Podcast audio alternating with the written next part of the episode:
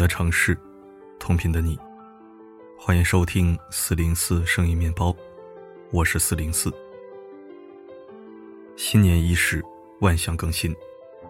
有人为了即将到来的春节在努力赚钱，也有人在一场车祸中丢了性命。一月五日晚，二十一岁的重庆男网红庄木青开着摩托车经过重庆江北区聚贤岩隧道的时候，与一辆逆行摩托车相撞，两辆摩托车上的四个人当场死去。庄木青带着一个年纪相仿的女伴，而逆行的那辆车，骑车和坐车的两个人均是年仅十六岁的未成年人。属于无证驾驶。从网友拍下来的照片来看，四人横尸隧道，现场惨烈无比。虽然庄木青和他的女伴都戴了头盔和护具，但在高速行驶的碰撞中，人就像纸片一样轻易被撕开。死神总是在猝不及防的时候，魔袖一挥，轻松夺走那些游走在死亡边缘的生命。这个事故马上冲上热搜第一。据微博网友透露，他们当晚开车的时速高达一百六十码。一百六十码是什么概念？我们平时开车上高速，一百二十码的时速已经觉得车子快要飘起来了，而市区内的路一般都是限速八十码左右。如果他们真的开到了一百六十码，这难道不是在拿生命开玩笑吗？这不仅仅是速度的问题。如果你打开他的账号，会有一种心惊肉跳的感觉。他说：“趁年轻骑仿赛，骨头断了好得快。”他写：“喜欢就冲，别等错过了再去听反方向的钟。”还有一些文案，看完让人胆战心惊。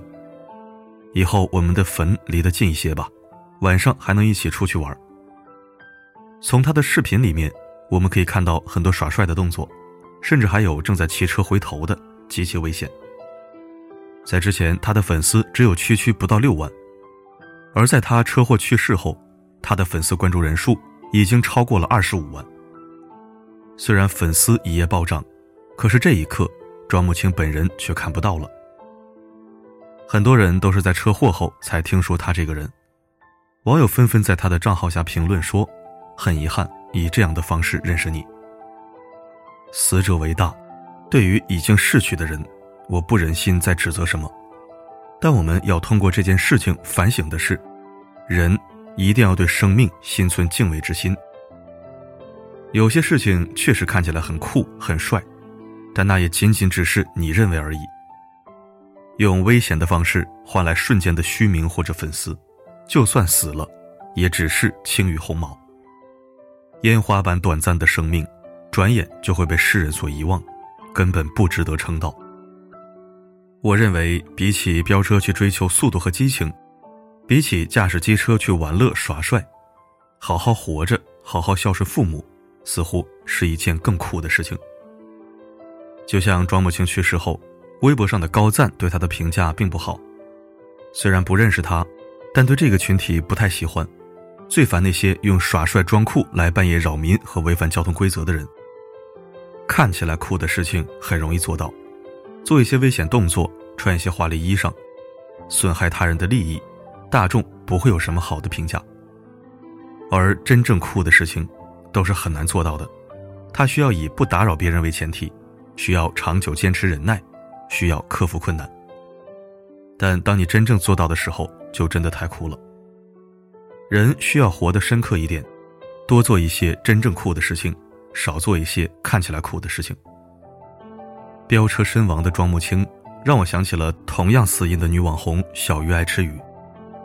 早在三月前，二零二二年十月七日，江苏常州女网红小鱼爱吃鱼骑着机车在弯道上与另一辆摩托车迎头相撞，小鱼当场身亡，而与他对撞的车主受了重伤，被送进了 ICU 抢救。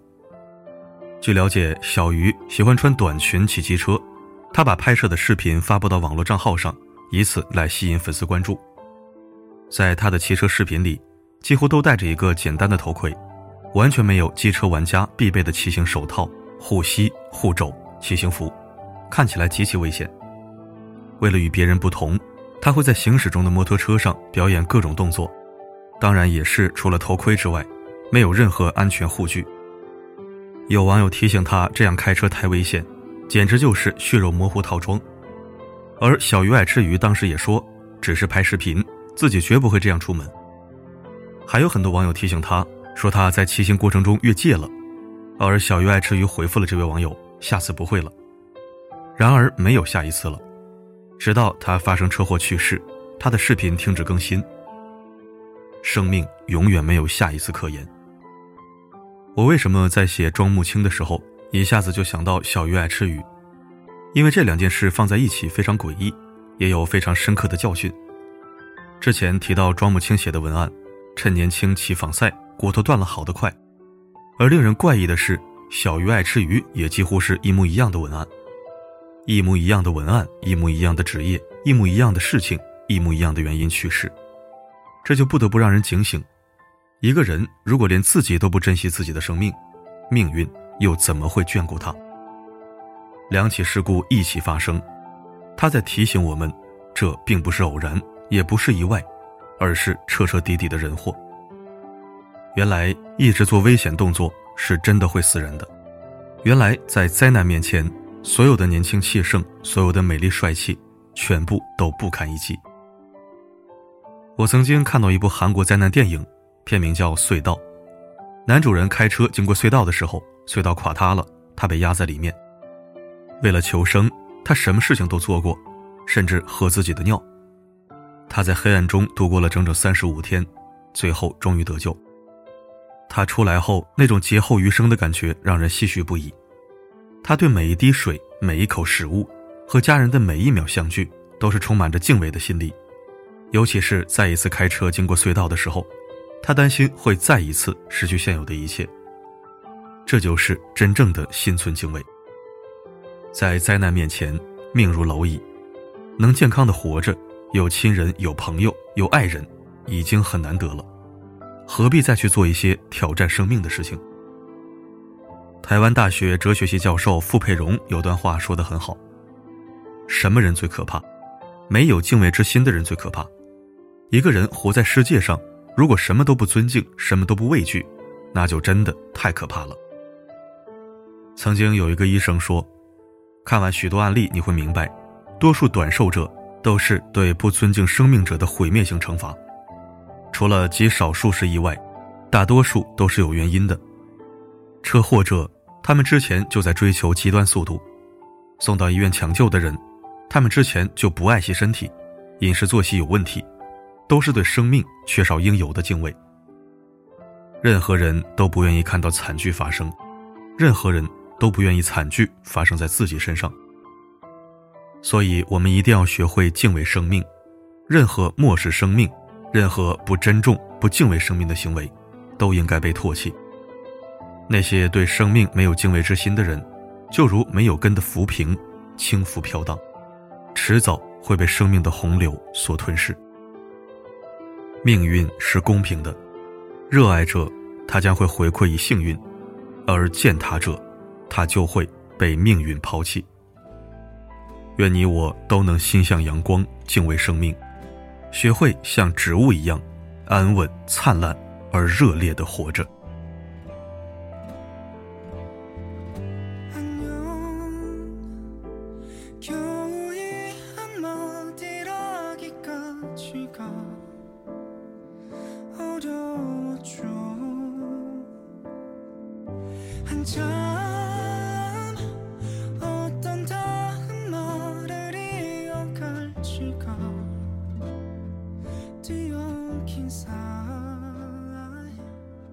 感谢收听。临近春节，真的不愿意听到这些因意外而殒命的消息。有人卧病在床，有人拼命求生，有人放纵作死，有人玩味生命。人类的悲欢并不相通，人类的生死却殊途同归。快过年了，稳当点吧。即使寻常时分，也请珍惜自己，敬畏生命。不该说的话不要说，不该做的事不要做。好好活着，比什么都有意义。好了，今天的内容就到这里。我是四零四，不管发生什么，我一直都在。